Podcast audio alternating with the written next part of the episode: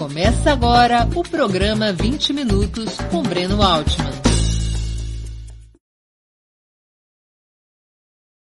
Bom dia, hoje é 25 de junho de 2021. Está começando mais uma edição do programa 20 Minutos. Nosso convidado é Alberto Carlos Almeida, cientista político, sociólogo, escritor e professor universitário é um dos principais especialistas brasileiros em opinião pública e fundador do Instituto Brasilis. Antes de começar a conversa, gostaria de pedir é, que façam uma assinatura solidária de Ópera Mundi em nosso site ou se tornem membros pagantes de nosso canal no YouTube. A imprensa independente precisa da tua ajuda para se sustentar e se desenvolver. Também peço que curtam e compartilhem esse vídeo, além de ativarem o sininho do canal. São ações que ampliam nossa audiência e nossa receita publicitária. Nossos espectadores também poderão fazer perguntas ao convidado basta escrevê-las nas áreas de bate-papo das plataformas. Podem fazer perguntas ou comentários. Quem as fizer, peço que contribuam, se puderem, com o super chat ou super sticker, sempre no canal de Ópera Mundi no YouTube. Bom dia, Alberto. Muito obrigado por aceitar nosso convite. Uma honra ter sua presença no 20 Minutos. Bom dia, Breno. Eu que agradeço aí o convite, é uma satisfação estar aqui com você e, enfim, com toda a tua audiência e com todo mundo que te segue, viu? Alberto, eu queria começar com uma questão metodológica. Qual é a diferença de eficácia entre pesquisas presenciais, aquelas tradicionais, cara a cara entre o pesquisador e o público, as pesquisas por celular, que dominaram durante a pandemia, e as pesquisas por internet, através do que se chama de Big Data, do recolhimento é, de opinião a partir das redes sociais? É, olha, é, é, a pesquisa face a face, quer dizer, você tem que. Você tem do, dois tipos até de pesquisa face a face. Tem aquela que o Datafolha realiza, que é por meio de ponto de fluxo, e tem as pesquisas. Ponto de fluxo leva... nas passagens, nas ruas. É, você, no, na verdade, ponto de fluxo não é no domicílio, ela está em oposição à pesquisa domiciliar. É, é, você nem tome literalmente, quer dizer, quando alguém diz domiciliar, não significa que entrou dentro do domicílio, mas foi ali bem próximo, ficou Sim. na porta, do lado de fora, né? E a ponto de fluxo também não significa que a entrevista seja feita numa rodoviária, aliás, não pode ser feito, mas é feito em algum lugar nos bairros, né? Que tem algum tipo de movimento de pessoa passando. Não precisa, repito, não precisa ser, não precisa nem deve ser um movimento grande, tá? Mas tem que ter o perfil daquele bairro. Todas as pesquisas são feitas por cotas. É necessário preencher uma cota nessa pesquisa face a face. A telefônica, olha, a telefônica eu eu faço com muito sucesso a telefônica a telefônica, é, ela, ela, você vai lá e sorteia o número de telefone. Tem várias maneiras de fazer. Você, a gente chama cadastro de telefone. O cadastro pode ser aleatório, você gerando, né? Hoje em dia tudo isso é muito automatizado. Você gera aleatoriamente os números de telefone, aí você tem um discador automático. O discador é, liga, né? E aí, se alguém responde, você pode passar essa entrevista para um entrevistador, uma pessoa, ou você pode fazer ela, como se diz, ura, né? É, por meio de gravações. Né? É, teoricamente, nada disso é, pode é, explica algum resultado muito diferente de uma pesquisa face a face. Agora, a face a face você tem um controle maior. As feitas online, né, eu acho que ela tem, elas talvez tenham um problema maior, porque a pessoa vai responder à pesquisa ela recebe lá algo online e ela pode dizer: não, eu não quero responder. Né? De qualquer maneira, qualquer pesquisa, né, a gente chama na linguagem técnica, ela é autoponderada ou ela é ponderada depois. Né? É, você também faz uma ponderação.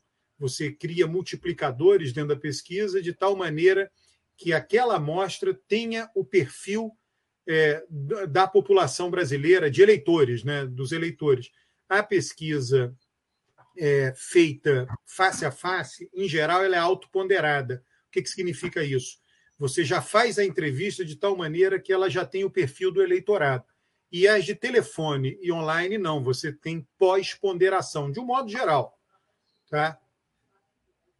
E as pesquisas que se chama de Big Data, de recolhimento, que não é uma pesquisa propriamente, ou seja, ninguém é perguntado, é o recolhimento de dados das redes sociais, Facebook eh, e assim por diante, para determinar o perfil do eleitorado. É, não, você pode fazer isso, mas você não está perguntando, você não está estimulando o voto. Quer dizer, quando você faz uma pesquisa que a pessoa se manifesta, nesse caso aí do Big Data, a pessoa não se manifesta, você está levando um tema para a pessoa se manifestar. Né? E aí você tem essa cartela de intenção de votos, né? É, de como a pessoa né, vota ali, né? E tem opções, aquelas opções fazem variar o resultado final, acaba tendo uma variação, tira um candidato, coloca outro. Então, se você faz uma pesquisa de Big Data, não tem, né? É, não tem esse tipo de possibilidade, né? Alberto, há uma certa desconfiança atualmente sobre pesquisas eleitorais, em função de erros ocorridos dentro e fora do Brasil. Faz sentido esse pé atrás? É, eu sempre digo, quer dizer, esse debate é muito intenso no Brasil, né? É, eu acho que tem algo que antecede a essa disputa toda em torno de pesquisa eleitoral. Por exemplo, é, pegar o caso americano, que acaba sendo aquele que a gente tem mais informação. Ninguém lá fica debatendo demais o resultado da pesquisa, isso, aquilo, porque não tem essa crença lá de que a pesquisa influencie diretamente o voto. Aqui no Brasil tem. Há uma crença de todo mundo que está envolvido na política. A teoria do é, cavalo vencedor. É, não, tem uma crença de quem está envolvido na política que aquele resultado que é publicado, o eleitor vê aquilo e vota conforme aquilo. Né? Nos Estados Unidos não tem essa crença. Né? Então fica todo mundo. Né? Foi manipulado, não foi dois, percentuais, dois pontos percentuais, aquilo. Fica. Né, é, tem, é, o Brasil tem uma crença maior em pensamento mágico, a nossa elite, do que, por exemplo, a elite norte-americana envolvida com política. Pesquisa só mais uma lá para eles, pesquisa só mais uma, vê essa, vê aquela, tem muitas, aí faz um balanço, faz uma média de todas, ninguém fica é, é, se martirizando, se deba aquele debate intenso, qual está certa, qual está errado, o que, que, é isso, um atacando o outro, não, não tem disso, né? É só mais um resultado que você olha e, né, e te serve ali de guia, basicamente isso, né? No Brasil tem essa crença, publicou uma pesquisa, ela tem que estar tá absolutamente corretamente, é, totalmente correta, porque as pessoas vão ver aquilo e vão votar conforme a pesquisa. Então, como as pessoas acreditam nisso, elas ficam problematizando as pesquisas. Se ninguém acreditasse nisso, né, isso não seria um problema. Né? Então, eu, eu, digo, tem algo que antecede. Né? Eu já escrevi sobre isso, está nos meus livros, é, esse tema. Né? Como as pessoas acham, né, é uma visão elitista de mundo, né? como as pessoas acham que a pesquisa influencia o eleitor, o eleitor é essa tábula rasa, essa figura vazia, né? que não tem nenhuma razão importante para votar, basta ele ver um resultado de pesquisa e aí ele segue o resultado que está lá, é um sujeito manipulável. Né? É uma visão elitista. Como a pessoa tem essa visão do eleitor, ela acha que ele vê a pesquisa e vota conforme a pesquisa. Não é assim que acontece. Né? É, mas isso né, é algo cultural do Brasil. Aí isso é o que antecede a todas as polêmicas com relação à pesquisa. Alberto, teus estudos mostram que há influência das pesquisas sobre os eleitores ou não? Não, eu já fiz, inclusive eu tenho isso né, em slides, né, em, né, eu posso até abrir aqui para você, se for o caso, e mostrar, está aqui no meu computador. Né, você pega e pergunta para as pessoas, né, é, pergunta para as pessoas é, se elas viram a pesquisa, porque você faz muita suposição sobre a pesquisa, não é isso? Se a pesquisa influencia o voto, você tem que ter muita suposição sobre a pesquisa. Então você, a pessoa tem que ver a pesquisa, tem que memorizar o dado, tem que associar o dado à chance de vitória, né? E aí ela tem que decidir é, conforme é, conforme o resultado da pesquisa. É, é um exagero achar que funciona dessa maneira. Não é assim que as coisas, o mundo real não é assim, porque existe essa coisa muito distante do eleitor médio. né, é, é resultado, Breno, é, não deixa de ser resultado da desigualdade brasileira. Né? Você tem uma elite super escolarizada que não conhece é, de fato como funciona o povo brasileiro. E aí essa elite faz várias suposições é, que acabam sendo preconceituosas sobre o funcionamento do povo. E uma dessas é, suposições é, preconceituosas é que ele não tem nenhuma razão mais importante para votar, né? E que, não tendo, ele segue a pesquisa, né? Quando não é verdade. Se quiser, eu mostro um dado né, é, é, sobre isso que eu fiz nacionalmente na eleição de 2014. Uhum. É, Alberto, é, há indícios no Brasil de manipulação das pesquisas dos grandes institutos ou eles são confiáveis? O, o Breno, eu, é, eu, fico pensando assim, esse não é um tema muito que eu trate, né, e que eu me debruce sobre ele, né?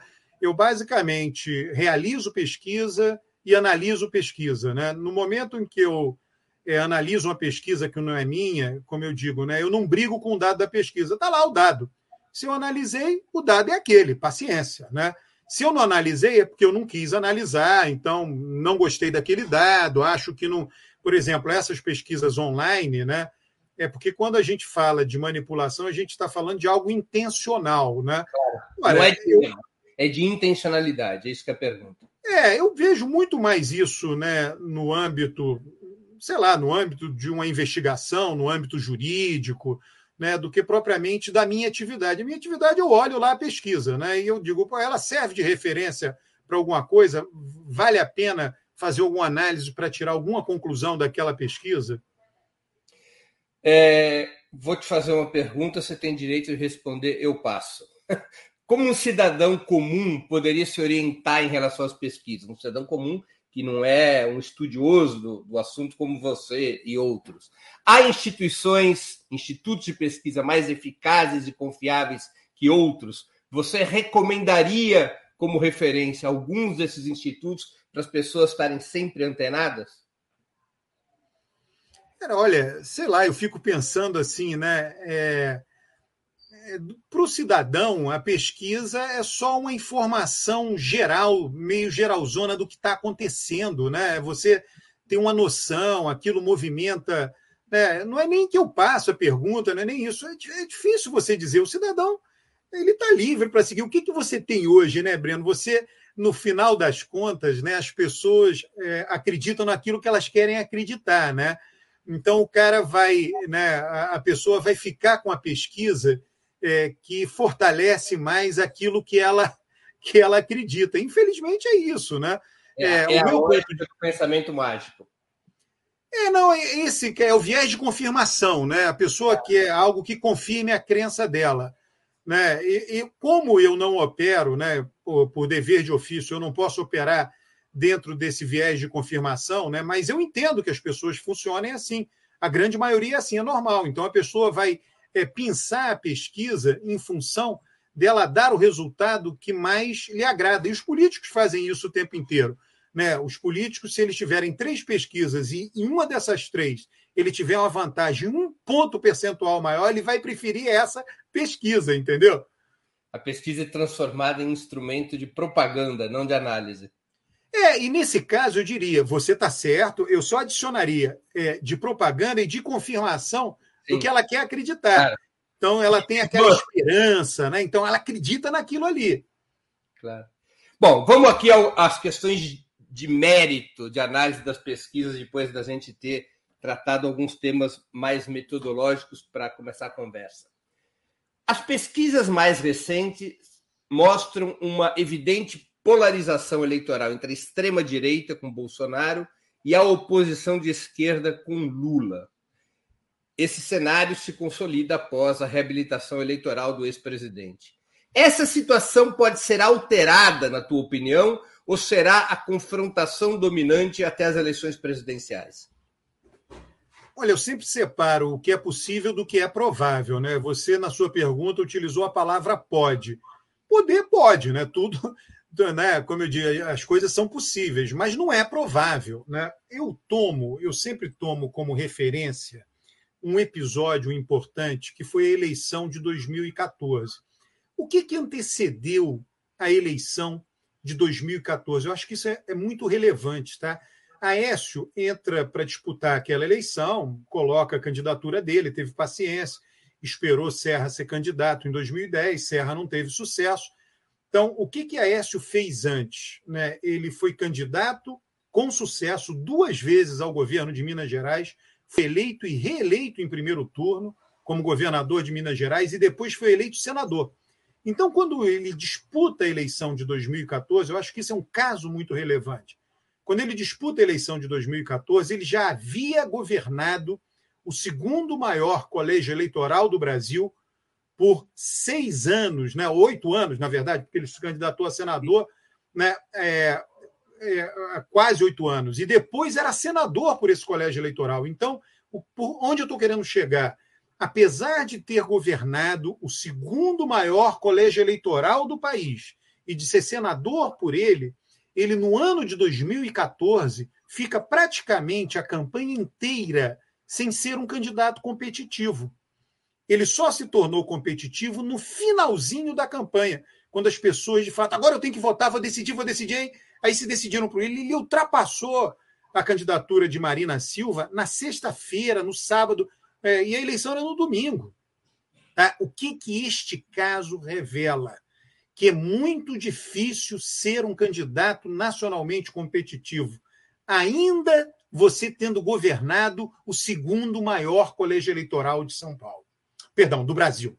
Eu estava aqui pensando em São Paulo. Na eleição passada, Alckmin sai de São Paulo disputa a eleição nacional e consegue 5% dos votos. Então, a eleição nacional tem uma barreira formidável à competitividade dos candidatos. Né? É uma barreira muito grande. Olha, é, foi muito difícil para Bolsonaro ultrapassar essa barreira. Ele ultrapassou. O que aconteceu ali foi uma raridade. Tá? Então, é difícil. Então, o que, que nós temos hoje na configuração?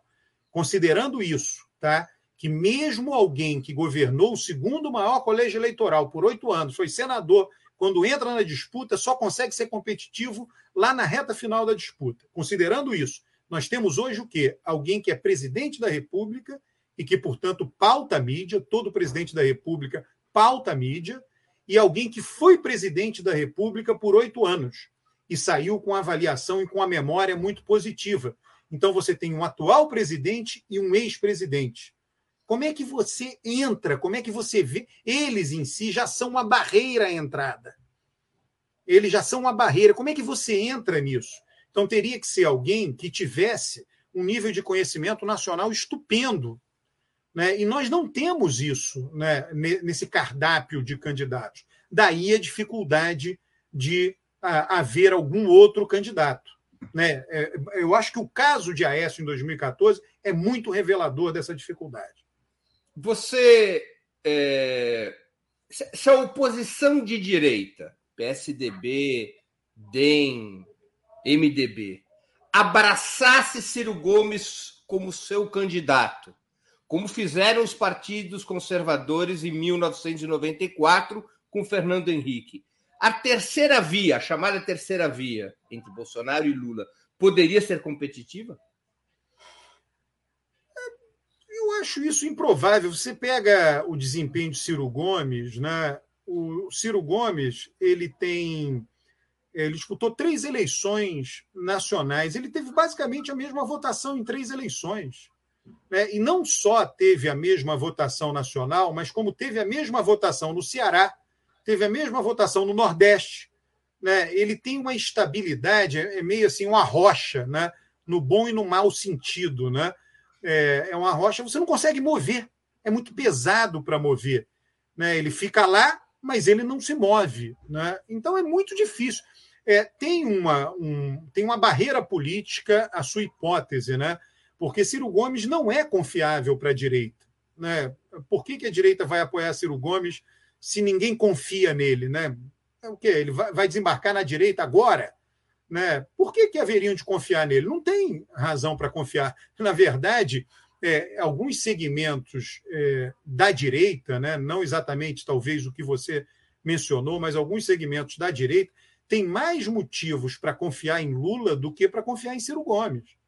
Tá? Porque Ciro Gomes, de fato, ele faz o que ele quer, ele trata as pessoas né, ele convive próximo de alguém e depois fica falando dos bastidores da reunião, ninguém confia. Né? A dificuldade de Ciro Gomes é essa, é porque ele é inconfiável. Ele está sozinho, ele vem estando sozinho já há muito tempo. Roberto, você alertou recentemente de que a oposição de direita poderia caminhar para o impeachment com o propósito de tomar de Bolsonaro o lugar de Bolsonaro na disputa presidencial, recuperando a liderança do campo conservador contra Lula. Eu recentemente li um tweet teu a esse respeito. Você acha que os últimos fatos, como a radicalização da CPI da pandemia e a cobertura relativamente simpática das manifestações de rua contra Bolsonaro por parte dos grandes meios de comunicação, refletem essa tática? A oposição de direita poderia estar se preparando para avançar rumo ao impeachment de tal maneira que a terceira via fosse a via conservadora, ou seja, sem Bolsonaro na disputa, recuperar a liderança do campo conservador? Olha só, na nossa vida pessoal, né? É, imagina na vida política de uma nação, querer não é poder. Né? Você pode querer muita coisa, você não pode. Eu quero ser tão rico quanto o, o Bill Gates, quero ser tão rico quanto o cara lá da Amazon. Beleza, comecei, estou trabalhando para isso. Não vou conseguir. Não é assim. Entendeu? É, então, se os indivíduos não conseguem, você imagina né, quando você trata de grandes. Né, sociedade política, aí que você não consegue mesmo. Né? É, o impeachment, por que, que eu estou fazendo essa introdução? Porque o impeachment é. O impeachment não é um piquenique, não é uma coisa simples. O impeachment é algo político. Eu vejo muitas pessoas. Ah, a Dilma sofreu impeachment sem ter motivo jurídico. O impeachment não é uma decisão jurídica. A decisão jurídica é tomada em tribunal. O impeachment não é uma decisão tomada em tribunal. O, impeachment é uma decisão tomada dentro de casas legislativas, em particular a Câmara dos Deputados. Quem decide por um impeachment são pessoas eleitas, não são juristas, não são advogados, não, são, não é gente que teve formação de jurista, são pessoas eleitas. Né? E é, o que que o que está por detrás do impeachment? Está por detrás do impeachment algo muito grandioso. É a eleição. Alguém foi colocado lá pelo voto do povo, pelo processo eleitoral. Isso é muito importante na sociedade. Então, se esse algo é muito grandioso, para que você tire alguém, você precisa de alguma coisa igualmente grandiosa. Né? A própria requisição constitucional de dois terços para que se faça o impeachment é algo estupendo. Né? É, um, alguém que sofre impeachment é um presidente que não tem o voto de 172 deputados, é muito pouco, um terço da Câmara. É nada. Né? Você, o presidente da República é a figura no país que tem mais poder. Ele tem poder sobre o orçamento da União, ele tem poder sobre milhares de cargos comissionados, é muito poder. Então, é muito fácil para alguém que tem esse enorme poder ter o apoio de 172 deputados, 200 deputados. É muito fácil. Basta sentar com os deputados, conversar, eles vão ter indicações de cargos, eles vão pedir para aprovar emendas no orçamento, é negociar isso com ele. Oh, você quer uma emenda ah, vamos diminuir um pouco, mas aprova, eu libero. Basta fazer isso para que você tenha o apoio. Veja, Michel Temer fez isso, não teve nenhuma ameaça. Né? E aí por que, que eu estou falando isso? Porque nenhum deputado e nenhum senador deseja fazer o impeachment de nenhum presidente. Quando ele faz o impeachment, ele é forçado de fora para dentro da sociedade para o Congresso, da sociedade para a Câmara, para o Senado. E aí, é, é, eu acho que é muito educativo do ponto de vista da análise a gente ver o que aconteceu com Dilma. Né? Dilma só sofreu impeachment depois de um ano de desgaste. Foi um ano, é só conferir, quem quiser entra na internet vai achar lá. Foi um ano com a aprovação dela, soma de ótimo e bom, na casa dos 10%. Um ótimo e bom muito baixo. Lula, nos seus oito anos de mandato, nunca teve ótimo e bom de 10%. Fernando Henrique teve um ótimo e bom de 10% por um período curto, em 1999, nos meses que se sucederam, os meses após a max desvalorização de janeiro de 99. É, Michel Temer teve 5% de ótimo e bom, foi o mais baixo até hoje, mas foi um mandato curto ali, você não ia fazer um segundo impeachment, enfim, é algo complicado, mas ele não teve manifestações de rua pedindo a saída dele.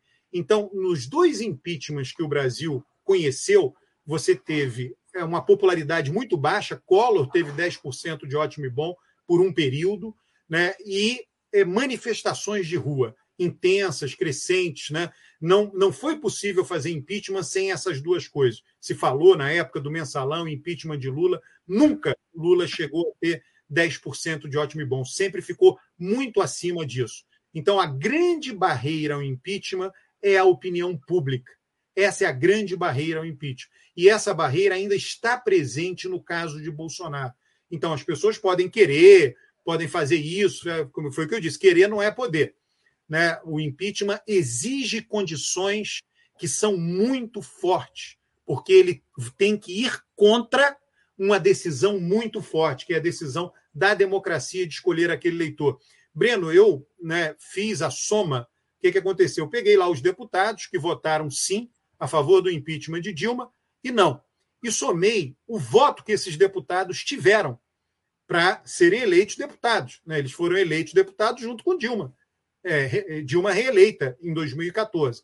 O, o, a quantidade de votos somada dos deputados que votaram a favor do impeachment de Dilma é muito semelhante, praticamente a mesma, do que a quantidade de votos que Dilma teve no primeiro turno da eleição de 2014. Isso é interessante a gente refletir sobre isso, porque o legislador, no dia que decidiu colocar lá que para fazer o impeachment tem que ter dois terços dos votos dos deputados, na verdade, inadvertidamente, ele fez com que os deputados tivessem a mesma quantidade de votos do que o presidente que ele retira. É impressionante isso. Né? Não é uma simples coincidência.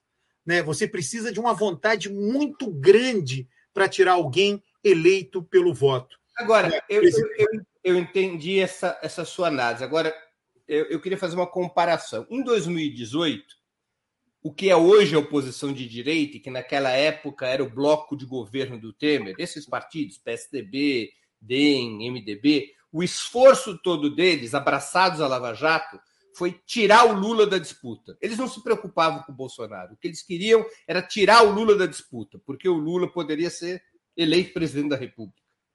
A tática deles agora, para tentar dar algum fôlego para a terceira via, é tentar tirar o Bolsonaro da disputa? É, olha, é difícil dizer. Você vê, o Bolsonaro tem apoio na Câmara.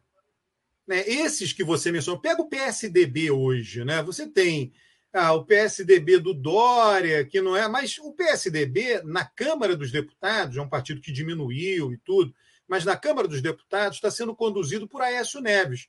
Todos né, estão se beneficiando com o governo Bolsonaro. Tem algum tipo de cargo, eh, liberam suas emendas. Não quer, ninguém quer confusão com o Bolsonaro.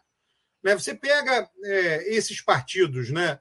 do Centrão. Né? Não precisa mencionar nenhuma sigla, PP, PR, são esses partidos aí. Né? Todos, né? você vê o orçamento, tem lá o orçamento secreto, recursos no orçamento. Ora, os deputados e muitos senadores nunca tiveram tantos recursos disponíveis. O que está em jogo para eles? Está em jogo a sobrevivência política. É, se coloque na situação de um deputado. Eu, você, você é um deputado, você está pensando na eleição do ano que vem. Eu preciso ser reeleito, a minha vida é isto aqui. Né? Para ser reeleito, eu preciso o quê? Eu preciso ter acesso a recursos. Estou tendo acesso a recursos no governo Bolsonaro? Estou. Né? Então, eu apoio o Bolsonaro. Eu saio do governo Bolsonaro? Saio. Eu saio lá na frente, ano que vem, né? Ah, na reta final da eleição. Né? Por definição, quem é de centro vai estar em todos os governos. A gente acha que isso só acontece no Brasil. Em outros países do mundo existe centro também, só que um centro diminuto, bem menor do que o nosso centro. E sempre os partidos de centro nos outros países do mundo, países multipartidários, fazem parte do governo, seja um governo de direita ou seja um governo de esquerda. Uhum. É, a mais recente pesquisa eleitoral do antigo IBOP, atual IPEC, mostra Lula com 49% das intenções de voto no primeiro turno, Bolsonaro com 23%, portanto, os dois somados 72% da preferência, mais de dois terços, e o resto na rabeira. A vitória de Lula será uma barbada e poderia ocorrer ainda no primeiro turno? Olha, é aquela história, né? São vários os cenários que a gente tem que trabalhar. Pode ocorrer no primeiro turno, pode, até porque se a eleição for muito polarizada, os outros candidatos, né, é, muito subnutridos do ponto de vista eleitoral, e aí você tem uma eleição decidida no primeiro turno, né? Tudo muito concentrado em dois candidatos. A tendência de toda eleição presidencial é uma concentração de votos nos primeiros colocados. Sempre foi assim. Tá? Sempre foi assim. Isso é algo geral. É, é, é uma lei que chama-se lei da exponencial ou lei de Pareto. Existe uma lei né, que três ou quatro candidatos, 20% dos candidatos têm 80% dos votos. Não é exatamente isso, mas né, é, vale como referência. Isso se aplica, inclusive, a deputados, se aplica a governadores. Isso é uma lei do mundo. O mundo funciona desse jeito. Né? É, tem uma concentração de votos em poucos. Tá? É, então, nesse sentido, pode sim ser definido no primeiro turno. Agora, né, o que, que é, eu, eu, como analista, eu tenho que me projetar daqui para lá. Né? É, a vacinação ela andou se acelerando, ela teve um determinado ritmo em abril, caiu em maio, se acelerou em junho. Né? Tudo indica que a tendência, até no mundo isso está acontecendo, não é só o Brasil, faz parte do mundo. Né? A, a fabricação, a, a capacidade instalada para fabricar vacinas era muito pequena no ano passado. Né? E aumentou de lá para cá. Isso é normal. As fábricas de vacina elas disseram: olha, a gente tem que produzir mais. Já, já, agora a produção já está e vai continuar aumentando 8 bilhões de vacinas né, para o mundo inteiro. Então, o Brasil tende a acelerar, como está acontecendo no mundo inteiro, a vacinação. Então, sei lá, até dezembro vai estar vacinado 50% da população. Hoje é muito pouco, com duas doses, 10%, pouco mais de 10% é muito pouco. Mas até o final do ano vai estar vacinado 50%, 60%, não sei. E aí você tem um, uma, uma maior aproximação de uma certa normalidade. Né? A economia já deu um sinal de melhora importante no primeiro TRI deste ano. Né? É, as projeções, né? isso é uma coisa matemática. Né? O crescimento do Brasil esse ano tende a ficar entre 5% e 6%.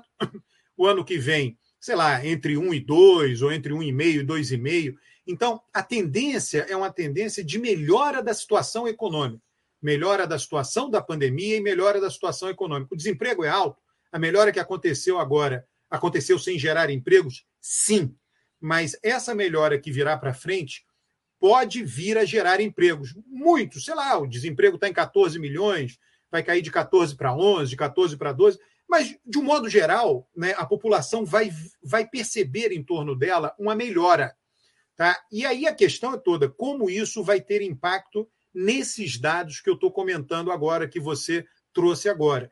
Ah, aí o Lula diminui um pouco, Bolsonaro aumenta um pouco, mas a distância de Lula em relação a Bolsonaro é muito grande. Né? Então a gente pode dizer Lula tem uma gordura imensa né, é, nessa disputa, e com voto concentrado nos dois. Né? É o voto concentrado nos dois. É o que eu digo: olha, tem lá é, um eleitor certo de direita tem um eleitor certo de esquerda. E tem um eleitor ali no meio que muda de voto, varia de voto.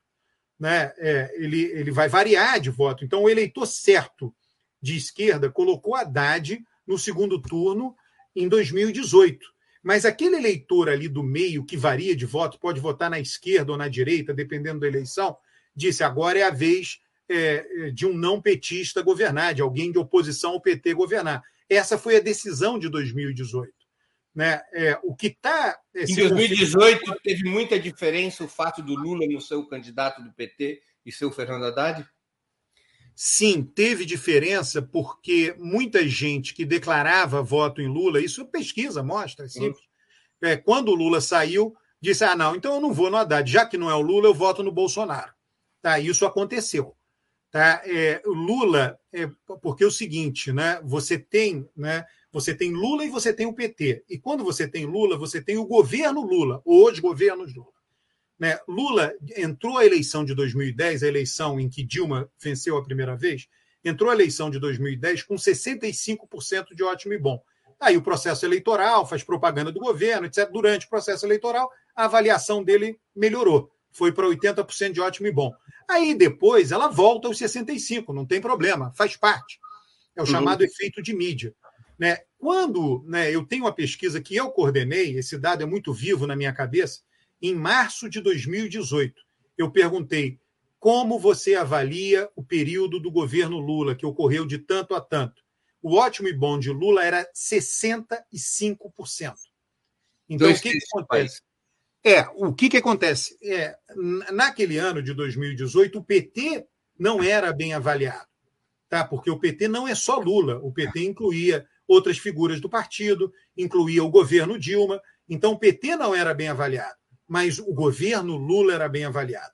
Por isso que, se fosse Lula, é, o quadro teria sido diferente. É impossível dizer se ele teria ganho ou não, não se trata disso. Tá? Mas certamente ele teria tido mais votos do que Haddad. Isso não resta a menor dúvida, por causa desta avaliação do período de seu governo. Alberto, a popularidade de Bolsonaro está caindo. A mesma pesquisa do IPEC mostra que ela bateu em 23% do apoio contra 50% de rejeição. Ele poderá cair ainda mais, desidratando seu próprio núcleo duro eleitoral, que era calculado entre 20% e 25% de incondicionais na massa de votantes? Ou você acha que essa que o pior momento dele é agora e com esses avanços na vacinação e na economia, ele pode voltar a recuperar o seu peso eleitoral anterior? Ô, Breno, é, existem muitas razões aí né, de, de imprevisibilidade. A gente não sabe se vai ter racionamento de energia, né? Era uma coisa. Eu já estava olhando isso desde o ano passado. Eu converso com muita gente, conversando com gente que acompanha o tema da energia no Brasil. No ano passado não era noticiado isso, mas já se já é, os especialistas já estavam sabendo desse risco. Aí entra esse ano, até março, também ninguém falava. E as pessoas estavam dizendo: oh, a situação piorou, piorou, piorou. Agora está todo mundo falando. Tá? Então a gente não sabe né, o, o, que, que, o que, que as pessoas, né, a grande maioria, diz, né, baseado nessas informações. Se o Brasil crescer, tem racionamento. Se não crescer, não tem. Então, é, qualquer situação nesse aspecto é ruim para Bolsonaro porque para ele seria bom crescer, mas se crescer, bate no muro. Qual muro? Da, da geração e distribuição de energia. Tá? Então, é, a gente não sabe isso. Olha, ele, eu sempre digo, as pessoas falam de núcleo duro, mas assim, é, mesmo o PT, o PT, a esquerda, a esquerda, eu sempre digo, ah, tem lá 25, 30% dos votos, a direita, 25, 30%. Porém, é, Dilma teve ótimo e bom de 10, né? Onde estavam os outros 15? Os outros 15 estavam muito insatisfeitos. Os outros 15 deixaram de ser de esquerda? Não.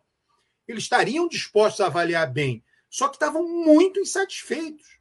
Né? É, então, não é piso 15, não é piso 23. O piso é 10. Fernando Henrique teve 10. Né? Dilma teve 10. Eu estou dizendo, é um piso real, que efetivamente já aconteceu. Isso é, é compatível com dizer que, apesar de só 10 avaliarem bem lá atrás, como eu disse, em 99, o governo Fernando Henrique, isso é incompatível com dizer que tem 30% de direita? Não, não é incompatível. É que a coisa estava tão ruim que aqueles outros 20 sequer avaliavam positivamente. Né? É, a mesma coisa pode-se dizer para Dilma. Aqueles outros 20 de esquerda, pô, né, a coisa estava tão ruim que sequer eles queriam dar uma avaliação ótima e bom para ela. Você entende? Mas aquilo ali está propenso a votar na esquerda. Aquilo ali está propenso a votar na direita. Deixa eu. Vamos ver o outro lado da moeda, que é um dos grandes debates entre analistas e militantes políticos. Como é que você explicaria que, apesar da catástrofe humanitária, econômica e social em curso, Bolsonaro seja capaz de reter uma popularidade mais de três vezes superior a da ex-presidente Dilma Rousseff no momento do golpe que a derrubou. Eu acabei de checar esse dado, quando bateu em apenas 7% de apoio em março de 2016. Como se explica essa resiliência do Bolsonaro? É, olha, uma das coisas importantes disso tudo aí é a própria concepção. A gente não pode supor, você falou em catástrofe humanitária. É catástrofe humanitária para você é catástrofe humanitária para mim. e certamente para quem está nos acompanhando. Mas tem outras pessoas no Brasil, a sociedade é dividida. Eu sempre digo: olha, é, uh, o mundo é um mundo dividido, é um mundo plural. Né? E essa pluralidade ela vai sempre existir, ela é irredutível, você não reduz a pluralidade. Ela vai sempre existir. Então, tem pessoas que não acham que isso seja uma catástrofe humanitária. São pessoas que têm outros valores né, que, que não atribuem ao presidente. Olha, Breno, é, é, faz tempo o Datafolha não faz essa pergunta. Ele fez três vezes essa pergunta. Dá para achar na internet quem é o principal responsável pelas mortes. Bolsonaro era o principal responsável pelas mortes, uma coisa assim. Né? É, quando bateu maior das vezes que o Datafolha fez, é, deu que 10% dos brasileiros consideravam Bolsonaro o principal responsável pelas mortes.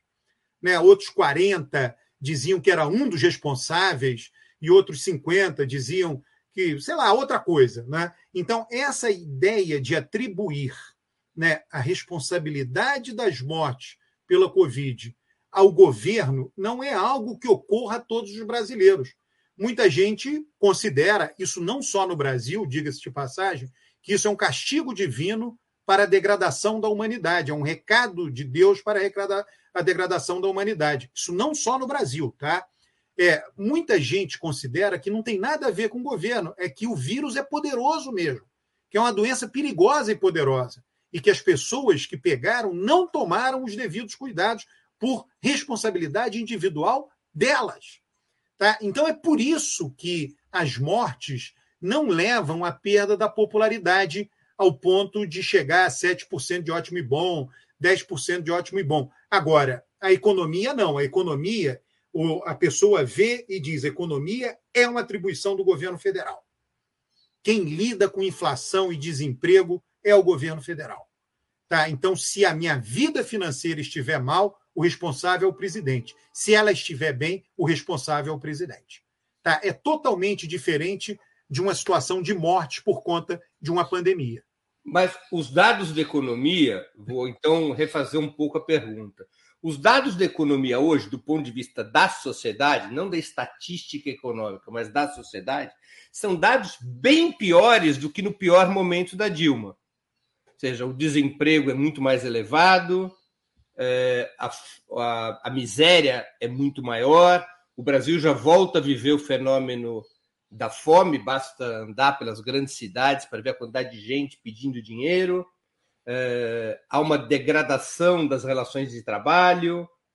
Mesmo assim, o Bolsonaro tem uma resiliência importante em relação a isso. Você acha que, de alguma maneira, ele foi protegido pela pandemia? Ou seja, a economia vai mal, mas a culpa não é do governo, a culpa é da pandemia. Com a pandemia, é um castigo divino ou algo forte demais o Bolsonaro está perdoado por essa situação social. Como é que se explica essa resiliência?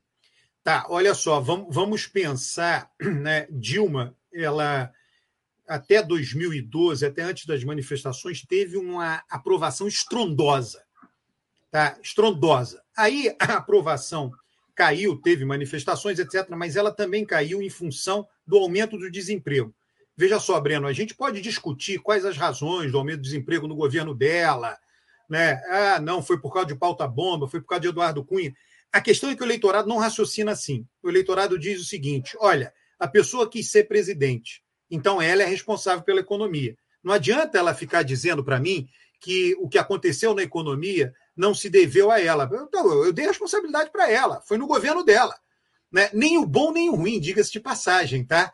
é, as pessoas lá, o boom do governo Lula, quem se opunha ao governo Lula dizia: não, mas não foi mérito do Lula, foi, se deveu ao, ao, preço de commodities internacional. Ninguém quer saber, o eleitor não quer saber se a coisa está bom porque é preço de commodities, quer saber o seguinte: foi no governo Lula, minha vida melhorou nele, então, pô, ele tem que ficar. Né? Ah, foi no governo Dilma que minha, que minha vida piorou? Ah, então eu avalio o pior. Eu não quero saber o que estava por detrás do que aconteceu. Eu quero saber, eu sei que foi no governo. Tá? Então, é, o que você falou é perfeito, mas é, só adiciona o que você falou a variação. A vida variou para melhor ou para pior, né? E aí é, você tem uma coisa que é importante: é um governo comparando, uh, seguindo a sua comparação, governo Dilma, um governo de esquerda. Governo de esquerda é votado pelos mais pobres, né? Então a vida dos mais pobres piorou com o aumento do desemprego. Aí os mais pobres vão lá e tiram o apoio de Dilma. Aí vem Bolsonaro, que é votado pelos menos pobres, é um governo de direita. A vida desses menos pobres não piorou. Você entende? Então ele mantém esse núcleo, né? Você está vendo aí é, mil estudos aí dizendo a desigualdade aumentou na pandemia, quem já tinha dinheiro passou a ter mais. É isso. Então, é, dentro, é, o diferencial para a pessoa que votou em Bolsonaro não é um diferencial de ter piorado a vida dela. A vida dele não piorou no governo Bolsonaro.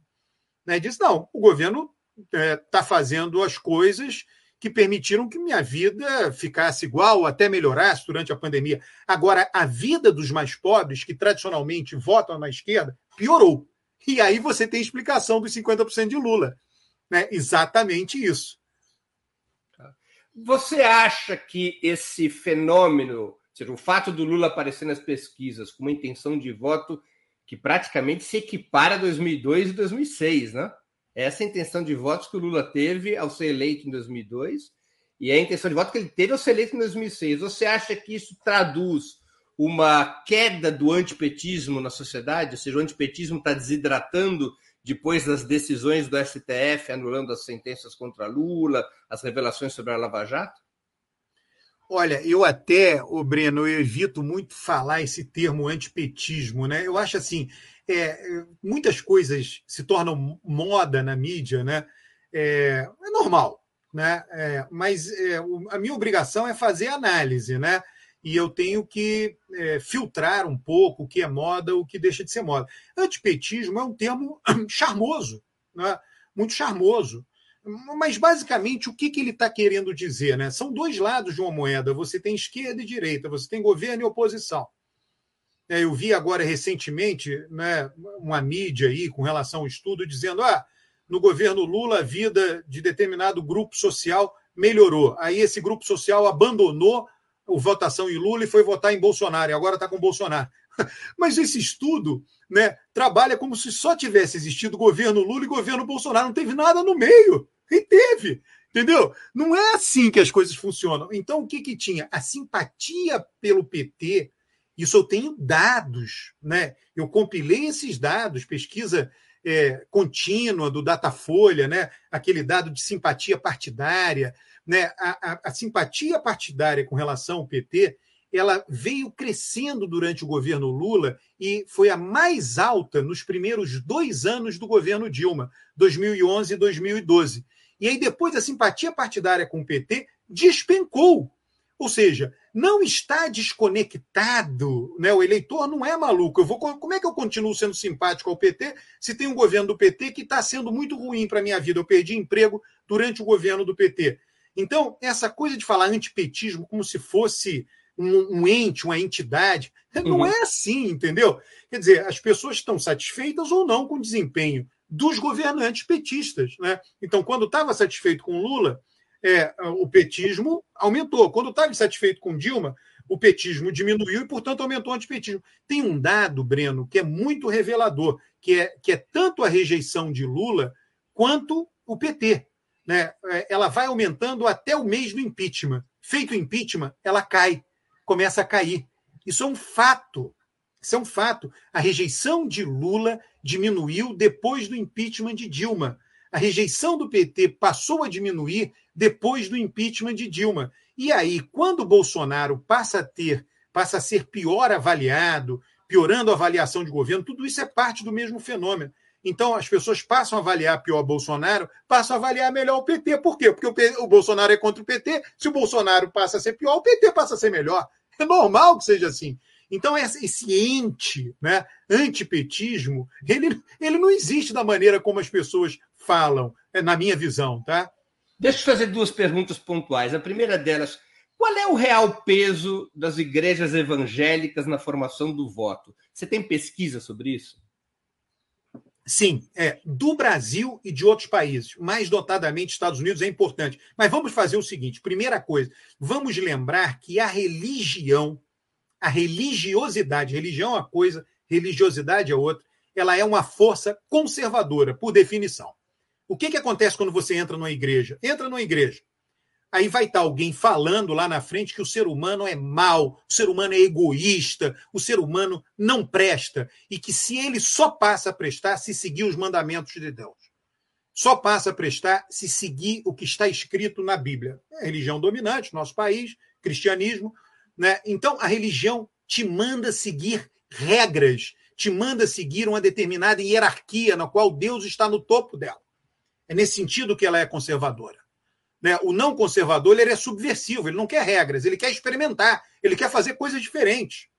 Tá? Então a religião é uma força conservadora. Toda pessoa, você tem que separar não entre evangélicos e católicos, mas entre mais e menos religiosos. Os evangélicos são mais religiosos que o católico. O que é, como é que você mede religiosidade? Várias maneiras, né? Se a pessoa acha que Deus influencia a vida dela se Deus está presente na vida dela. Tem duas maneiras em pesquisa que você mede, duas perguntinhas simples. Né? Uma primeira é perguntando quantas vezes a pessoa vai na igreja por mês ou por semana. Né? Quem vai mais é mais religioso, quem vai menos é menos religioso. E a segunda é perguntando quantas vezes a pessoa reza ou ora em casa, sozinho ou com a família. Quem faz mais é mais religioso, quem faz menos é menos religioso. Dito isto, os evangélicos, de um modo geral, tendem a ser mais religiosos que os católicos. E todo mundo que é mais religioso tem um voto mais conservador do que quem é menos religioso. Quanto mais a pessoa frequenta a igreja, quanto mais ela reza em casa, mais o voto dela é conservador, estatisticamente falando.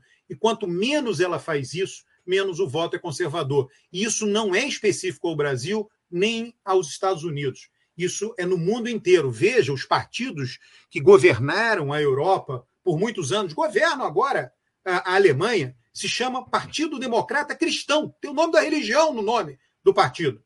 A democracia cristã governou a Itália, né, conectado o quê? com a igreja católica desses países. No caso da Alemanha, com a igreja protestante também. É, depois da Segunda Guerra Mundial, né, teve aquele período muito forte da social-democracia. Isso está documentado em teses de história pelos historiadores. Né? Os católicos que frequentavam a igreja e que o padre sabia que era católico, mas votava na social-democracia, votava nos partidos, na Itália, Partido Comunista, eles eram excomungados na Europa. Excomunhão. Né? Então, a religião ela é uma força conservadora. Então, sempre haverá o diferencial mais conservador do voto evangélico em relação ao voto católico. Existe o católico não praticante. Esse é o que está mais livre para votar na esquerda, ele é o menos religioso. O católico praticante já, já diminui, já vota mais conservador. O evangélico, que se declara. Já tem evangélico não praticante, ele se declara evangélico, mas ele diz: eu não sou institucional, etc. Ele também está é, tá mais aberto a votar na esquerda. O evangélico praticante, ele está mais fechado a votar na esquerda e tem a ver com a religiosidade. Quanto Agora... mais. Não, desculpa te interromper. Não. Agora, qual é a melhor postura, a mais eficaz do ponto de vista da esquerda para lidar com isso? É, se somar a religiosidade, como muitas vezes foi a tática do próprio PT, com a presidenta Dilma Rousseff, por exemplo, indo na inauguração do Templo de Salomão aqui em São Paulo, ou a igreja fincar pé na defesa da laicidade do Estado e travar a disputa contra esse fundamentalismo religioso? O que, que é mais eficaz a curto, médio ou longo prazo? Ué, a sua pergunta, ó, o melhor foi o final da sua pergunta, no médio ou longo prazo. Se for para ganhar a eleição do ano que vem, esqueça fincar pé, entendeu?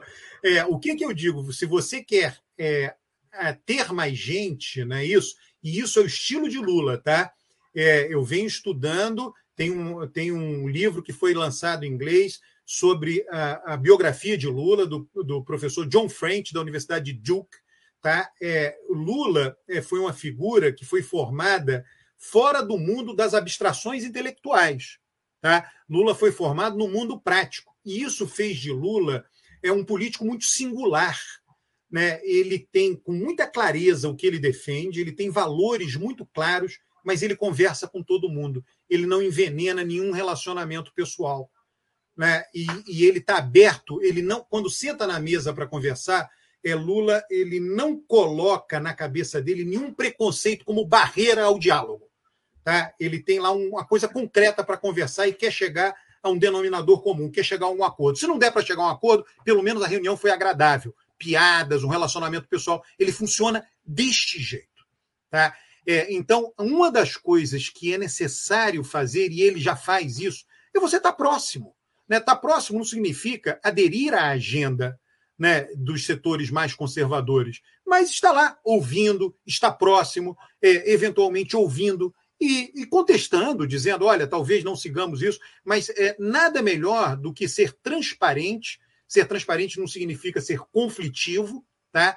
É, e nada melhor do que estar próximo, né? É, ouvir, frequentar os lugares, dialogar. Isso faz parte da política, isso é fundamental. Se você está próximo, você quebra resistências. E quebrar resistência é fundamental para é, é, vencer a eleição do ano que vem, ter todos os tipos de voto. Agora, no longo prazo, né, isso é um processo macro-social. Né, é um processo complexo. Você tem é, o mundo sempre foi religioso até muito recentemente. Você talvez aí nos últimos 30 anos, 40 anos, é que você tem os primeiros países no mundo, as primeiras sociedades no mundo que é, é, é, não acreditam em Deus, que são os países nórdicos, os países europeus, que são minoritários no mundo. Né? Então, nós estamos começando a viver essa experiência. Nós não sabemos no que vai dar. Em tempos históricos, isso é nada, 20, 30 anos. Você acha, você, você, qual que você acha que seria a tendência eleitoral se o PT, esquerda e Lula abraçarem a defesa de certos direitos civis hoje muito relevantes para setores da sociedade, como é, a legalização das drogas ou a descriminalização do aborto. Eleitoralmente, isso seria catastrófico? É, olha só, alguém perguntou o título do livro. O livro está em inglês. É muito fácil você achar o livro, tá? Coloca o nome do autor, John D. D é a abreviatura do nome do meio dele, French, de francês. O nome dele é João Francês né? John French. Aí põe lá o título Lula, vai aparecer o livro dele na Amazon, né? É, é muito fácil. O livro, é, o livro é excelente, excelente, excelente. Compra no Kindle, é brilhante o livro, muita erudição. Olha só, Breno, é, é, tem coisas que só acontecem na sociedade. Eu, eu, olha, do ponto de vista eleitoral, seria uma tragédia defender a legalização das drogas. Uma tragédia completa. Né? Por quê? Né? Eu vou falar como analista, eu estou aqui falando como analista. Né? é, não como militante. Né? É, o que, que acontece? É, existem decisões da sociedade, decisões da política, inclusive decisões legislativas, que só são tomadas quando a maioria da sociedade apoia aquilo. Tá? A maioria mesmo, 50% ou mais. Então você pega o caso é, dos Estados Unidos, é absolutamente fantástico. Como é que veio evoluindo, tem todas as séries de pesquisa, o apoio à legalização das drogas, né? E aí ele foi votado primeiro e aprovado primeiro nos estados em que 50%, 50% ou mais da população passou a apoiar a legalização das drogas. Né? E até hoje ele não é legal nos estados onde a maioria é contra. Né? Então, é a democracia funcionando. Se a sociedade é contra, os políticos não aprovam. Se a sociedade é a favor, os políticos aprovam. E isso tem divergência dependendo das regiões. No Brasil, o local que mais é aprovado a legalização das drogas é a cidade do Rio de Janeiro, porque ela experimenta os efeitos negativos da não legalização permanentemente. Mas se você sai dali, a rejeição, nem a maioria apoia no Rio, tá? Eu só estou dizendo que. É onde mais. É, é, só que você sai dali, é avassalador a, a opinião contrária. Então, enquanto for assim, vai ser muito difícil para o legislador brasileiro aprovar a legalização das drogas. Né? E isso que eu falo para as drogas serve também para outros temas. Ou a sociedade muda, ou dificilmente os políticos vão aprovar. Não Mas como que é que a sociedade mudaria sem que, no caso dessas bandeiras, que são fundamentais para a saúde pública e para a segurança pública, sem que a esquerda defenda essas bandeiras nos momentos mais nobres do debate político, como são as eleições. Eu vou dar um exemplo. O Partido Comunista Italiano, apesar da maioria católica, no mais é, fervorosamente católico dos países, um dos mais fervorosamente católicos países do mundo, que era a Itália, o PC italiano defendeu em campanhas eleitorais e em plebiscitos nos anos 70, início dos anos 80, defendeu a legalização do aborto e o divórcio, até conseguir convocar dois plebiscitos. Ele bateu de frente com a maioria católica. É verdade que o PC italiano nunca governou o país. Mas é isso. Tá Mas ele mudou, por defender essas bandeiras, ele mudou a correlação na sociedade. Se a esquerda não faz essa defesa, como é que vai ser mudada a, a, a cultura majoritária na sociedade? É, olha, você é, você falou tudo, quer dizer, é, ou você bate de frente e perde a eleição, ou você se adapta um pouco para ganhar a eleição. O, o PCI né, bateu de frente e nunca teve maioria na Itália, né, e depois deixou de existir por outros motivos, etc. Né, e nunca teve maioria, mas conseguiu fazer uh, lá na frente. Então você tem que escolher. A política é assim, né? Você nunca tem nada ideal, você nunca consegue tudo, você tem que escolher uma coisa ou outra. Ele escolheu né, é, fazer esse avanço, digamos assim, na sociedade. E acabou colhendo não conseguir governar a Itália. Basicamente isso. É, fora essa maneira que você mencionou, é uma maneira de aproveitar os momentos, você vai ter uma maneira talvez mais lenta, que é a própria sociedade mudando. Você tem candidatos a cargos é, proporcionais que podem fazer isso, o eleitorado dele apoia, então é uma maneira de fazer isso. Você tem é, o próprio, muitas vezes, o aumento da escolaridade da sociedade leva pessoa, as pessoas a terem valores diferentes, isso está no meu livro A Cabeça do Brasileiro. Então, são outros processos que vão dar o mesmo resultado, talvez menos rapidamente, né? mas acabam tendo o mesmo resultado. Agora, até lá você ganha eleição, né? Então é isso, é um pouco, não tem, não dá para ter tudo, entendeu? Entendi. Alberto, deixa eu fazer uma outra pergunta. Qual é o peso que hoje tem os meios de comunicação sobre a formação da opinião do eleitor? Ele é decadente esse peso? Os meios tradicionais, eu estou me referindo aqui à rádio, à televisão, aos jornais, ele é um peso decadente? É, eu nunca, é, nas minhas análises, nunca dei um peso muito grande. Quer dizer, o, o, os grandes pesos aí na formação é, das pessoas, né, a época que ela vive, a família, né, a religião, são grandes instituições, a escola, né? A escola está em todos os lugares. As pessoas aqui no Brasil é, dão pouco peso à importância do sistema escolar. O sistema escolar é imenso, atinge todo mundo. A religião atinge praticamente todo mundo, as famílias atingem todo mundo, né? É, as mídias são muito seletivas, as pessoas seguem as mídias que elas querem ouvir. Né? É, você, né, quem está nos ouvindo aqui é, na grande maioria, são pessoas que tendem a concordar conosco. Quem discorda não está aqui. Né? Então, existe um processo de autoseleção para as mídias. Então, eu acho que a mídia ela mais, ela mais chove no molhado do que forma as pessoas. Né? É, tem uma influência, tem efeitos de mídia, influências pontuais em determinadas situações, mas vamos pegar né, é, o país aí, as pessoas, alguém já achou o título do livro, já escreveu ali no chat, né? É, vamos pegar aí é, o, o, país que, que Lula foi formado, né? É, o país que Lula foi formado era um país majoritariamente católico, com famílias mais estruturadas. Quem levou a essa mudança? A gente não pode dizer que a mídia tenha levado a esta mudança. São vários processos, né? troca de gerações, pessoas mais velhas que têm uma determinada visão, é, elas falecem, dão lugar a pessoas mais jovens, né? a troca de gerações ela não para. Então, são macro processos sociais, é, dentro dos quais a mídia é só um fator. É, talvez não seja o preponderante, mas é só um fator. Voltando ao tema eleitoral. Para Lula e a esquerda, seria mais fácil, um, enfrentar Bolsonaro no segundo turno, dois, enfrentar um candidato da oposição de direita, três, enfrentar Ciro Gomes. Se a esquerda pudesse escolher um adversário, qual é o adversário mais fácil a ser batido pelas suas análises?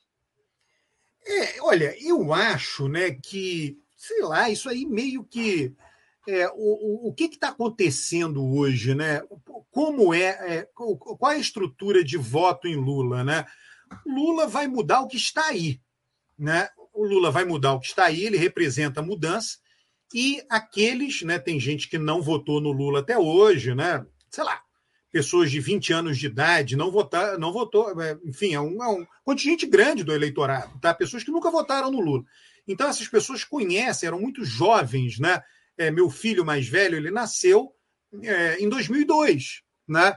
Então, é, não, não, não viram, não vivenciaram como adolescentes ou adultos ou no mercado de trabalho os governos Lula. Mas aqueles que vivenciaram avaliam Lula positivamente. Ótimo e bom, como eu disse, 65%. E essas pessoas influenciam jovens. Elas vão dizer na casa delas: não, durante o governo Lula a nossa vida foi muito boa. O cara vai apontar: olha ali, aquela geladeira ali eu comprei no governo Lula, aquele carro eu comprei no governo. O cara vai mostrar isto. Né? Então, o voto hoje em Lula é um voto muito: vamos mudar o que está aí e vamos mudar com segurança, com alguém que já foi testado e aprovado. E aí, tanto faz o adversário, né? porque qualquer que seja o adversário, ele não vai trazer esses dois componentes que Lula tem. Por que não vai trazer? Porque se for um outro aí que você mencionou, né, Ciro, sei lá, você sempre pode dizer, ó, esse cara aí, Ciro, quando o Bolsonaro assumiu, disse que ia fazer oposição construtiva, né? Ela aquela oposição, entendeu? Então você mostra que estava lá, já foi de direita, não sei o quê. Então você mostra que não é tanta mudança com relação que está aí. E depois, chega de insegurança. Viu o que deu errado com o Bolsonaro. Alguém sem experiência nenhuma, então, Lula traz tudo isso. Eu não vejo muito assim, olha, é, é, tanto faz, né? Ele, ele, ele tem muita estatura em termos de opinião pública e eleitoral. E detalhe, a linguagem de Lula, né, isso é importante, tá, o, Breno? Lula, quando. Né, Lula tem um procedimento né, de trabalho que é muito relevante, tá? que vem da época do sindicato. Quando ele é, foi diretor sindical né, em tempo integral, já no segundo mandato dele como primeiro secretário, ele ia todo dia à noite tomar é, dois ou três tragos de uma cachaçinha lá com os companheiros, né?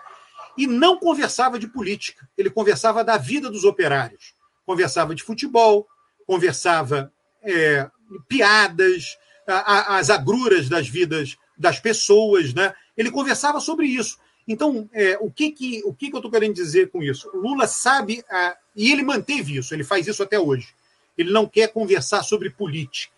Ele não quer conversar sobre. Ele quer conversar sobre coisas concretas. Então ele sabe como se estrutura a cabeça das pessoas. Quando ele ia fazer os comícios em Vila Euclides, ele falava a linguagem do povo, porque ele era um deles, né? E porque também né, é, é, ele, ele sabia das preocupações da população. Então, as preocupações daqueles trabalhadores não eram, por exemplo, na época lá deles, de fazer greve para derrubar o regime militar, era de fazer greve para melhorar suas condições de vida. Você pode ver, em nenhum discurso de Lula para os operários, ele falava em derrubar o regime militar. Porque, e aí isso aumenta a capacidade de mobilização de Lula.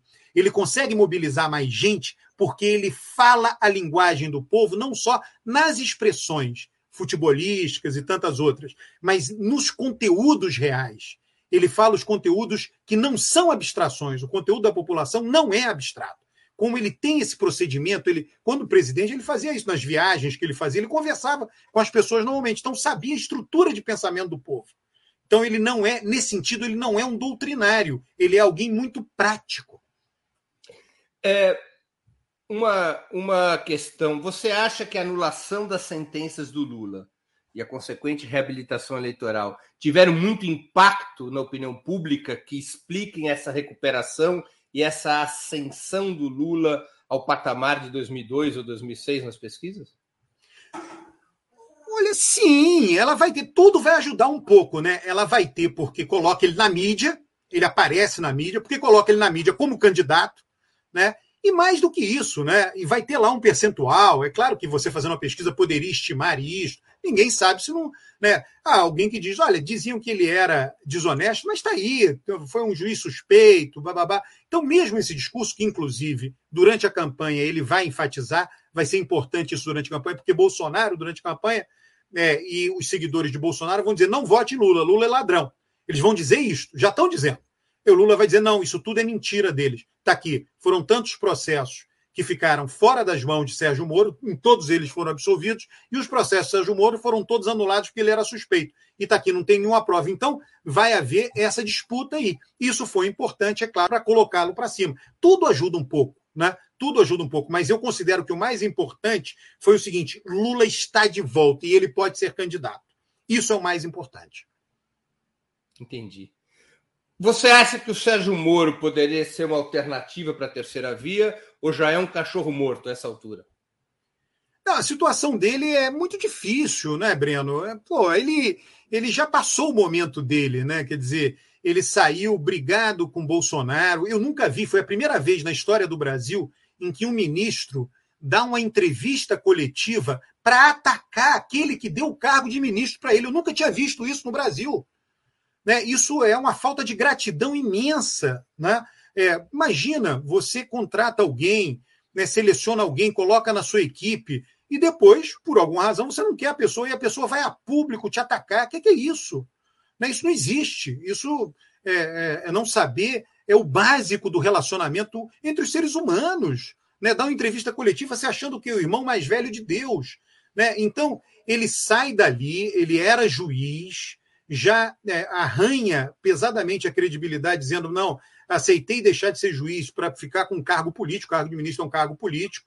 Depois ele sai brigado com o bolsonarismo, aí é, ele não ele é declarado suspeito né, é, pelos magistrados maiores do país, aí depois vai trabalhar numa firma como lobista, porque ele não está trabalhando como é, dando parecer de advogado, não é isso. Ele trabalha numa firma que ajuda empreiteiras brasileiras a transitarem melhor junto ao Poder Judiciário. Basicamente é, é, é lobby, no, no sentido honesto da palavra. Né? é você saber como funciona, levar informação. Não estou falando que tenha né, é, desonestidade nisso, mas ele tomou uma posição, a posição de lobista, a posição de defender os interesses daquelas empresas ali que contratam a firma na qual ele está trabalhando. Então a situação dele é toda ela muito difícil. Aí ele teria que arrumar um partido. Olha só, é, a partido é fácil, você arruma, podemos, não importa, arruma um partido, mas aí na hora que arruma um partido, começa a administração da campanha. Né? E a campanha não é só para presidente vão ter candidatos a governador, candidatos a senador, candidatos a deputado. E aí vão ter que conversar com ele o seguinte: quanto de dinheiro vai para quem? Ele vai ter que entrar nessas negociações. Né? A barreira para ele ser candidato é absolutamente brutal. Entendi. É, Alberto, nas eleições, é, estamos aqui já chegando ao final da entrevista. Vou te fazer uma última pergunta de mérito depois só tenho as perguntas de, de curiosidade cultural. É, nas eleições de 1989, Lula fez uma campanha claramente à esquerda, foi para o segundo turno e chegou a 46% dos votos, perdendo para Collor, mas arrastando eleitores centristas para suas posições, para as posições do PT, para posições de esquerda. Na vitória de 2002, o PT foi ao centro, colocou Zé Alencar na vice e moderou o seu programa para ser palatável a esses eleitores centristas. Em 89, o PT atrai eleitores centristas para a esquerda. Essa foi sua política. Em 2002, o PT vai ao centro para eh, vencer a resistência dos eleitores centristas. Qual desses dois cenários serve mais como modelo, na tua opinião, para a situação de 2022? O da prioridade à identidade, como em 1989, ou da escolha pela amplitude acima de tudo, como em 2002? O Breno, a minha resposta é típica é, de um cientista político que estuda o processo eleitoral. Né? Aí você pega o seguinte: tem um candidato de esquerda e um candidato de direita. Na verdade, um candidato de extrema direita, né, Bolsonaro. Então você tem. Aí, é, quem é de esquerda não vai votar no Bolsonaro. Né? Se Lula for para o centro, ele vai fazer o seguinte: vou votar no Bolsonaro, porque Lula foi para o centro? É claro que não. Né? Da mesma forma que quem é de direita, né, se Bolsonaro fosse para o centro, Bolsonaro não vai. Se Bolsonaro fosse para o centro, não iria votar em Lula. Né? Então, na verdade, a, a, a, o grande incentivo para Lula hoje é ocupar inteiramente o centro. Ocupa totalmente o centro. O centro está livre. Bolsonaro deixou o centro livre, deixou dando sopa. Bolsonaro é tão fraco na análise dele do que está acontecendo que deu de bandeja para o PT e deu de bandeja para Lula. Eu não vou dizer o centro só. Até a centro-direita está dado de bandeja para Lula. É só ocupar. Entendeu? Porque o eleitor de esquerda não vai votar em Bolsonaro. É lógico isso. Ah, pode se abster. É, para se abster tem que ser alguém muito rígido. Alguém muito, né? Muito cintura dura. Né? Ah, não, o Lula foi muito para o centro, então não quero votar nele, né? não vou votar em Bolsonaro, eu vou me abster, não vou votar, votar branco e nulo. Mas é um percentual muito pequeno dos eleitores, são eleitores muito. É, pessoas muito sem, né, sem jogo de cintura. Se você quer realmente tirar Bolsonaro, é Lula. Lula tá com o, é, ele tem uma avenida, é um Champs-Élysées, uma avenida larga para caminhar em direção ao centro é a Presidente Vargas, no Rio de Janeiro. É uma avenida larga, ele pode ocupar o centro com a maior facilidade do mundo. E ele tem toda a, a, o compromisso dele. Lula tem valores muito claros. Né? Grande valor de Lula: melhorar a vida dos mais pobres. Isso é inegociável, isso ele vai fazer uma vez no governo. Não tem a menor dúvida com relação a isso. Né? E isso é o mais relevante para o eleitor de esquerda. Agora, uma, apenas um complemento, uma pergunta complementar, Alberto. Eleitoralmente, eu entendi o raciocínio. Uh, agora, politicamente, ao caminhar para o centro e ocupar essa avenida, ao invés de tentar aproveitar essa situação para atrair o eleitor centrista à esquerda, o PT, não, o PT e Lula não poderiam estar perdendo uma oportunidade de consolidar no país uma correlação de forças mais favorável às mudanças estruturais que o PT defende? Ou seja, exatamente por conta desse vazio ao centro, não seria uma oportunidade de é, seguir a tática de 89 para consolidar o peso da esquerda e das ideias de esquerda na sociedade? Olha só, é, no Brasil, em vários lugares do mundo, tá, Breno? Mas no Brasil você não, não governa sem o Congresso. A gente já viu o que aconteceu com quem tentou governar sem um Congresso.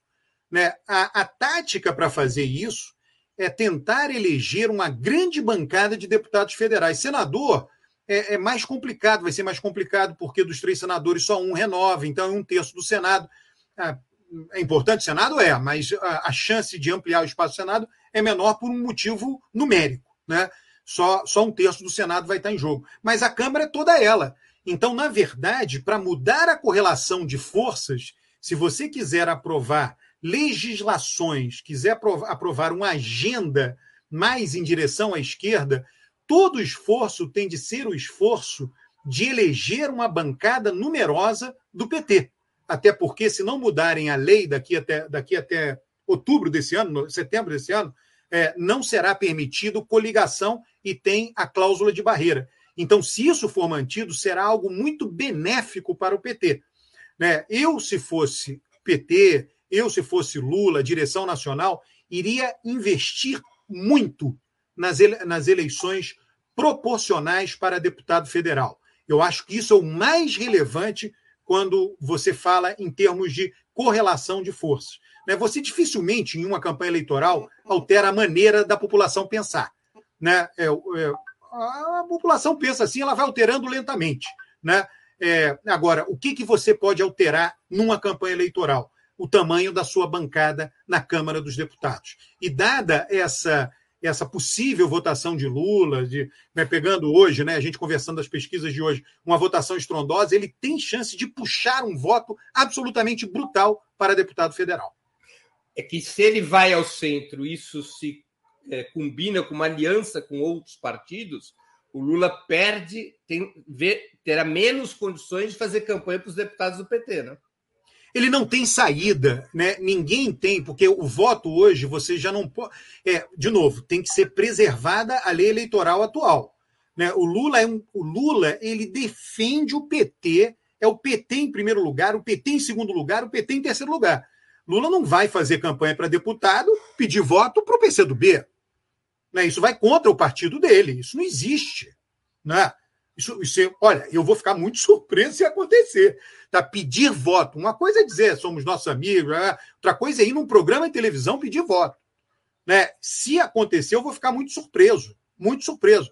É, o que tem de ser feito é eleger uma bancada numerosa de candidatos, é, de, de deputados federais do PT. É, hoje, o PT tem a faca e o queijo na mão para fazer isso de novo, preservada, estão falando em fazer distritão, em fazer, em fazer federação de partidos. Se isso for realizado, aí realmente a situação fica muito complicada. Aí o Brasil vai continuar muito difícil de governar, como é, sempre é, foi. Os cálculos dos últimos 48 horas dos parlamentares é de que é muito grande a chance de ser aprovado o distritão. É, na Câmara, no Senado eu tenho minhas dúvidas, tá? É mais difícil. É, eu acho complicado, falta pouco tempo, tem um recesso aí a caminho, dá um engavetadinho, o presidente do Senado engaveta um mês, acabou.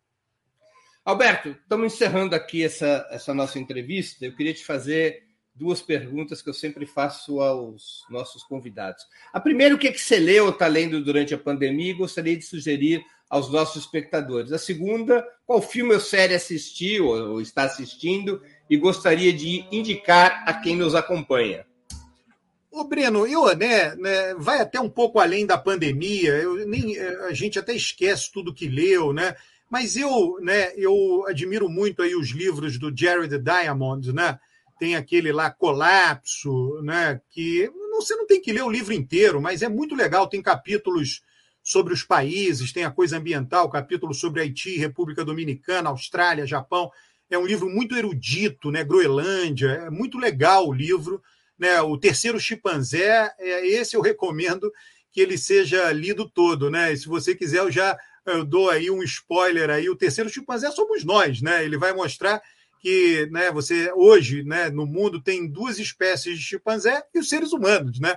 E, e aí ele mostra né, toda a relação, né? Por, por que, que nós somos por que, que nós somos como somos. Esse livro é absolutamente genial. Tem outros dele, né?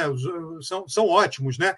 As séries, né? Eu saí assistindo é, várias séries, gostei muito dessa coisa da Rússia, né? Da, da, da, coisa dos Romanov, né? Você teve lá o último Tsar, né? Que foi que, que é algo bem interessante, né? Mostrou como ele era incompetente, né? Impressionante aquilo ali.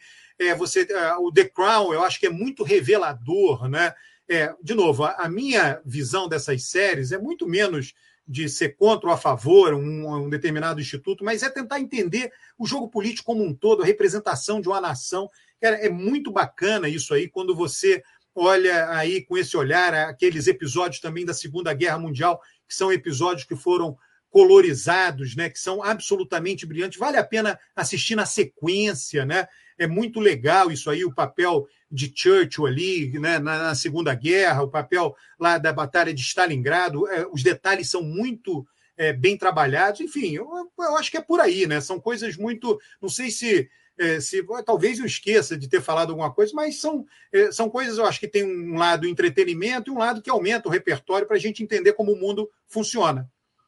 Alberto, queria agradecer muitíssimo pelo teu tempo e por essa, por essa conversa de grande interesse ao nosso público. Obrigado pela oportunidade que você deu aos nossos espectadores e a mim mesmo. Valeu, eu que te agradeço, Breno, aí a oportunidade de falar para você.